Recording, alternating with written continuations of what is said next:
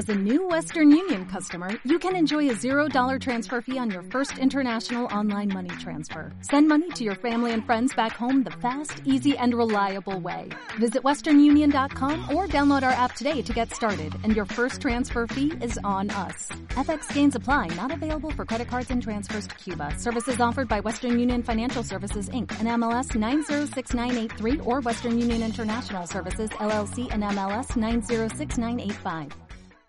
¿Qué tal? Bienvenidos a Oposiciones de Educación. Yo soy Diego y bueno, ya me conocéis un poquito y si no me conocéis me presento. Presentador de televisión desde los cuatro años de edad. Vale, ya has dejado de escuchar este podcast, ¿no? Preparador de oposiciones, maestro y profesor. Y hoy nos vamos a centrar en los siete errores que un servidor, es decir, yo, cometí como opositor ya que tengo podcast referidos a lo que me llevó a sacar un 10 en la programación, un 10 en el tema, eh, alardeo de que me fue muy bien, sí, sí, pero os aseguro que también cometí muchos errores que gracias a lo que sea supe reconducirlos y supe centrarme en buscar la solución. También mi contexto me ayudó, tanto mi pareja, como mi hermano, etcétera, etcétera. Pero bueno, son siete errores que si no hubiera evolucionado, os aseguro que me hubiera ido bastante, bastante peor. E incluso este podcast no existiría. Y bueno, antes de seguir con el podcast, sí que me gustaría que le dieseis un like, por favor, lo agradezco muchísimo y me hace tener visibilidad y al final es mi objetivo, ayudar al máximo número de opositores. Y si queréis así algo más personal, podéis contactar conmigo en preparadoreducacionfísica.com, en mi página web preparadoredufis.com, que tenéis información sobre servicios, etcétera, sobre baños. Imaginaros, si os queréis cambiar la ducha, ahí en mi web. Y, nada, en instagram.com barra preparadoredufis y barra en movimiento aprendo, también estoy por ahí. Vamos a comenzar ya. Primer error, delegar mi oposición a la academia que iba. Yo vivía muy bien entre semana, ya que iba a la academia los sábados, y yo, bien, este es el tema que me han dado, voy a trabajar este tema, me lo voy a leer, me lo voy a estudiar, pero no, no tengo más tareas. Eh, hasta que no me manden más cosas, hasta que no me vayan guiando, hasta que no me digan que empiece tal, yo no voy a hacer nada. Y eso fue adquirí un sentimiento de dependencia, pero de dependencia nociva, como cuando tienes celos, como cuando eh, no puedes vivir sin otra persona, pero extrapolado a la oposición y en este caso a la academia. Entonces, ¿qué pasó? Que la planificación de la academia en sí no fue muy buena, se procrastinó repetidas veces la programación, la empezamos muy tarde, cambiamos de preparador varias veces, y en definitiva me encontré con una mano delante y otra detrás. Aquí el consejo y la forma proactiva de llevarlo es lucrarte de la academia o del preparador en el buen sentido, es decir, tú ir haciendo camino e incluso demandarle lo que necesites y ser pesado. Aquí es fundamental ser pesado otra vez en el buen sentido de la palabra.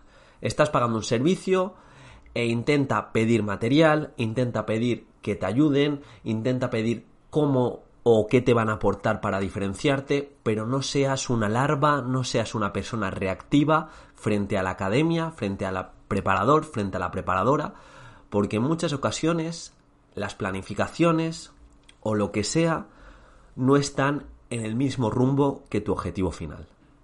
Al fin y al cabo, ellos quieren que estés el máximo tiempo posible y por eso tienen estrategias para alargar el proceso. Yo también soy preparador. Reitero, intentamos llevar un equilibrio entre las tres fases, ser proactivos, utilizar a la academia o al preparador para que nos resuelva dudas, para que nos corrija y para que nos mejore mes a mes, pero no podemos estar estáticos ante la información. Nos dan un tema, yo me lo hago único. Nos dan un supuesto, yo lo hago en fecha, esto es importante hacerlo en fecha, no después de tres meses, porque ya vamos a contracorriente, Mm, me lo corrige e incluso le pido, oye, ¿tú cómo aportarías aquí más valor? ¿O cómo te diferenciarías? Esa es la manera correcta de utilizar una academia. Aquí os puedo contar una experiencia de un amigo con el que charlé hace poquito y me dijo que estamos en febrero y bueno, el oposita en junio, que prácticamente solo habían dedicado una sesión desde septiembre o desde octubre a los supuestos prácticos. Y claro, eh, la mayoría de opositores, que es su primera vez, delegan su preparación en una academia tipo y esa academia eh, no da importancia a los casos prácticos. Y me parece que es el 60% casos prácticos y 40% el tema. Y digo, ¿qué habéis hecho? Pues nada, temas, un poquito de programación. Madre mía, por favor, no deleguéis vuestra oposición o vuestro sueño, vuestro objetivo final, en una academia o en un preparador. Yo lo hice, pero me di cuenta a tiempo y rápidamente cambié la deriva, fui ese opositor pesado que quería mejorar y mejorar y al final pues me fue bien. Segundo error que me hizo empezar como más tarde con todo, la parálisis por análisis. Me acuerdo de la primera sesión en la academia que dije, madre mía, todo lo que hay que saber, esto es imposible. Y bueno, ahí entré en parálisis por análisis, enfocarme mucho en el tema, enfocarme mucho en buscar información, buscar información, tener propuestas, eh, leer libros, eh, leer, no sé, bucear en la red, gastaba mucho, mucho tiempo en eso. Sí que es verdad que por un lado me ayudó a tener propuestas novedosas, pero por otro me hizo estar muy estático frente al caso práctico y la programación. Prácticamente los primeros meses lo dejé eso de lado y luego el estrés me comió. Ya hemos tratado también en el podcast uno de los errores más comunes de los opositores, que es intentar encontrar ese momento perfecto para empezar los casos prácticos y la programación. Y realmente ese momento perfecto no existe. Conozco a muchos opositores y opositoras que hacen unos temas increíbles, que hacen una intervención didáctica dentro de los temas increíbles, pero no se ven preparados o preparadas para hacer el supuesto práctico para comenzar la programación y es porque siempre quieren más información, quieren más información y hay que lanzarse, hay que hacer, porque o comienzas rápido a realizar supuestos y programación o tu margen de mejora cada vez es más pequeño. Y siempre confiamos en que el margen de mejora sea cada vez más grande y para ello hemos de empezar cuanto antes. Tercer error, dejar la programación para el final. Esto casi me hace suspender la oposición directamente. Porque la fui dejando. Mm, para ser sinceros, hice la primera parte. Esa sí que la metí en fecha. Pero luego fui procrastinando. Fui dejándolo. Comencé a hacer casos prácticos más tarde. Pero con la programación no había manera. Y yo lo iba dejando, lo iba dejando, lo iba dejando. Cada vez más estrés. Cada vez me decía a mí mismo. Bueno, Vamos a hacer la primera parte y así entramos en bolsa y ya trabajamos. Bueno, es un buen año, quizás si paso la primera parte, luego me dejan una programación. Y mira, mm, me pegó casi literalmente una torta, eh, la que era mi pareja, y me dijo, o te pones las pilas o es que no vas a llegar. No vas a llegar, tienes que ponerte a hacer programación.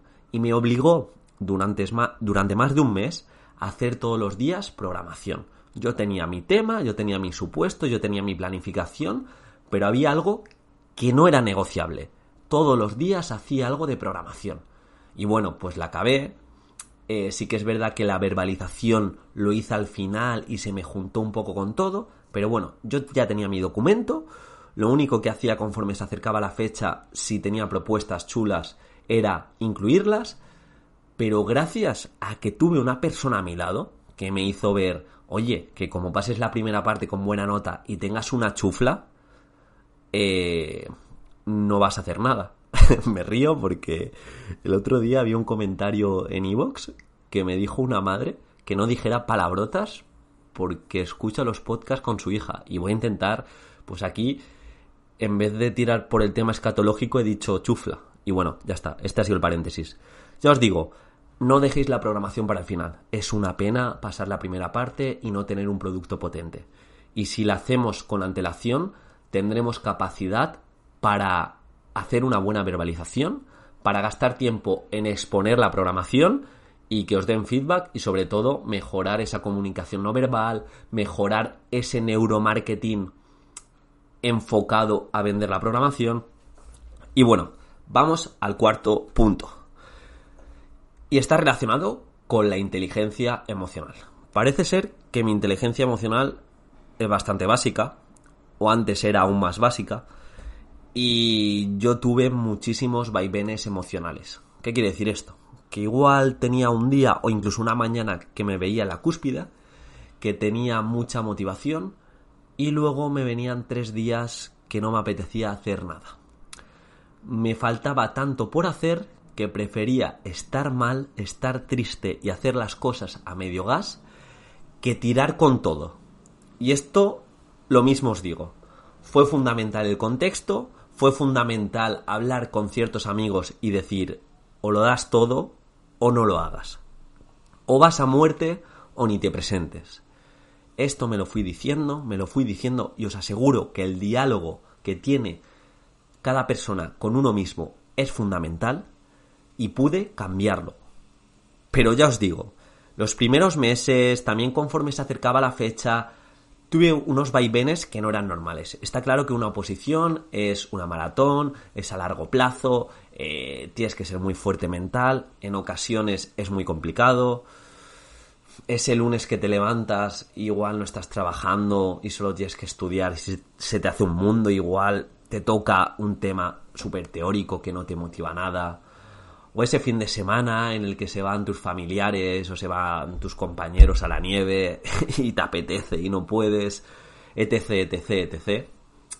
O eres el más fuerte del lugar, o incluso esos vaivenes emocionales puntuales sabes gestionarlos y sabes cogerlos como algo normal y decides hacer frente a no hacer, o muchos opositores y opositoras, os aseguro que en esos vaivenes lo han dejado o sin saber han dejado de competir como toca.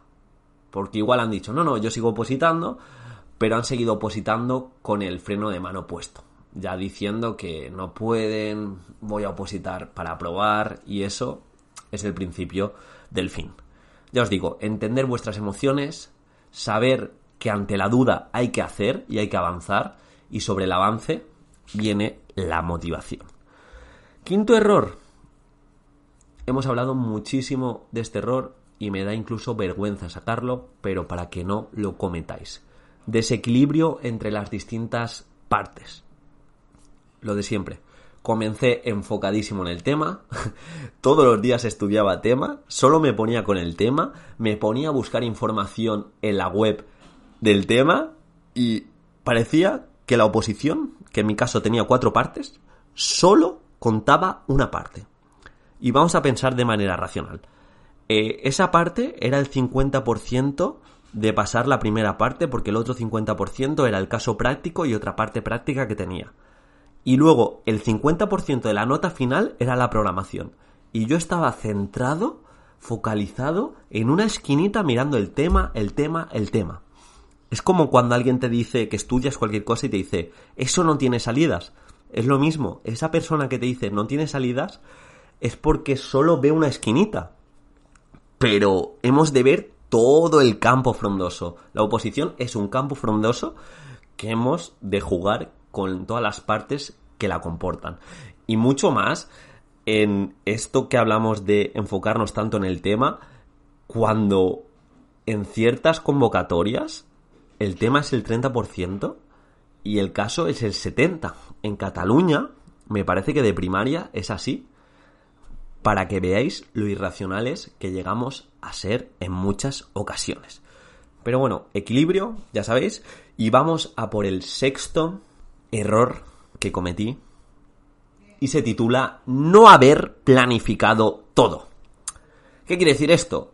Que me planifico el estudiar el tema, me planifico luego estudiar el caso práctico, pero no planifiqué esa eso que no es tan tangible de las oposiciones eh, visualizar qué voy a hacer el día del examen, eh, visualizar qué me voy a encontrar el día del examen, eh, visualizar qué voy a comer antes, durante y después del examen. Mm, como tener en cuenta el timing de los cafés, el timing de, no sé, si me llevo frutas, verduras. Todo hay que planificarlo. Luego me di cuenta de la importancia de planificarlo para que no tengas fallos, para que no tengas errores. No sé, yo cometí ese error y verdaderamente tuve suerte. Tuve suerte de tomarme más o menos a risa la espera de las oposiciones, no entrar en un contexto tóxico, no entrar en un contexto de nervios, de no saber qué hacer. Me lo tomé, no sé, bien. No, no sé por qué. Igual si hubiera tenido un mal día, hubiera entrado en un caos de nervios, me hubiera ido mal, pero no había visualizado lo que me podía encontrar. Pues lo que hemos hablado muchas veces, eh, mucha gente nerviosa, gente vestida de muchas formas, gente que te anima, gente que te desanima, eh, tribunal férreo, tribunal jocoso, que se ríe contigo, no sé, no me lo esperaba. Tampoco me esperaba que hiciera tanto calor. De hecho, en mi primer examen fui ahí vestido con polo, con pantalón largo y dije, quizá nunca más. Una serie de factores que no tuve en cuenta y que todo suma, ya os digo, todo suma. Sí que es verdad que la semana de antes, eh, junto con la chica que opositaba, eh, nada, me aconsejó y yo tomé su relevo de tener muy bien planificado esos 15 primeros minutos de abordaje al tema. De abordaje al tema. Pero por otro lado, eh, lo pude subsanar en el tema, como os digo, pero en el caso práctico, en mi prueba, yo tenía dos supuestos. ¿Y qué pasó? Que había hecho algún supuesto, había hecho, perdón, algún simulacro del supuesto práctico, pero no había hecho un simulacro de condiciones reales de examen, de tener que hacer dos supuestos prácticos en dos horas. Entonces, yo había entrenado y había practicado en hacer casos prácticos, tampoco mucho, ya os digo, en ese error que tuve en el desequilibrio, eh, me trabajé mucho más el tema y la programación que el caso práctico, sin duda fue lo que menos. Y otra vez tuve suerte porque tiré hacia adelante, incluso con muchas dudas, con una mala gestión del tiempo. El primer caso práctico me fui a hora y 20, el otro lo tuve que hacer en 40 minutos. Pues tiré hacia adelante con todo, pero observé que muchos opositores de mi tribunal les había pasado lo mismo que yo, que no habían practicado condiciones reales de examen y os digo que más de 5 opositores solo habían llegado a hacer un supuesto o un supuesto y medio y entonces era imposible tener la máxima nota. Ya igual podían tener como máximo un 7. Y claro, no lo vas a hacer perfecto es muy complicado. Mm, ya se quedaban en el camino. Os digo, hemos de planificar todo. Las pruebas en concreto. No solo simulacro de tema, simulacro de tema en el tiempo que demande. Simulacro de caso práctico. ¿Cuánto tenéis? ¿Cuatro horas? Pues cuatro horas. ¿Dos horas? Dos horas. ¿En dos horas dos? Dos. ¿En cuatro horas dos? Dos. Pues vamos a hacer eh, esos simulacros, esas condiciones reales de examen, para que no venga el día del examen y pues no nos hayamos enfrentado a esa situación y entonces tengamos problemas, porque ya ahí juega el trabajo de la improvisación, ya estás dejando elementos importantes de una oposición al azar. Y eso no lo puedes permitir. Repito, error que cometí y me pudo costar muy caro planificar cada una de las cosas que comporta la oposición, todas las fases y todas las fases dentro de condiciones reales de examen. Incluso, mira, aquí os doy un consejo. Si vais a opositar no este año, sino para 2021, os aconsejaría que os pasaseis por las oposiciones de secundaria algún día del tema, del caso práctico, sin molestar en exceso, porque hay gente jugándose su futuro, pero sí para ver el contexto que os vais a encontrar cómo se mueve la gente, el tribunal. Yo creo que es un buen ejercicio de preparación y si no podéis, porque vivís en un pueblo o estáis en Canadá o lo que sea, ya os digo, visualizarlo y saber lo que os vais a encontrar es otra forma. Y por último, el séptimo error, conformismo con lo que hacía. ¿Qué pasaba con esto? Que igual me preparaba un tema para estudiar en un día y me lo leía, lo trabajaba un poco y yo ya pensaba que ya estaba. Digo, ese día ya he cumplido. Ya he hecho el tema, ya he cumplido, como me he planificado el caso práctico para pasado mañana, aún tengo de margen mañana, me pongo un ratito con el móvil, me pongo un ratito con tal. Yo pensaba que la oposición era eso. Era eso. Que con poco vale, que con lo mínimo vale. Y ya os digo que el conformismo es una de las mayores lacras de la sociedad pero no solo eso, de cara a las oposiciones, como te conformes con hacer lo mínimo o con hacer, no sé, eh, pensar que ya lo tienes todo hecho, es cuando vas hacia detrás. Cuando tienes esa estabilidad que va relacionada con la certidumbre, no incertidumbre, con la certidumbre que piensas que lo estás haciendo bien, es cuando posiblemente menos estés evolucionando. Porque una oposición, ya os digo, es estudiar, reestudiar, mejorar. Cuando piensas que ya lo tienes, voy a darle una vueltecita y voy a mejorarlo más.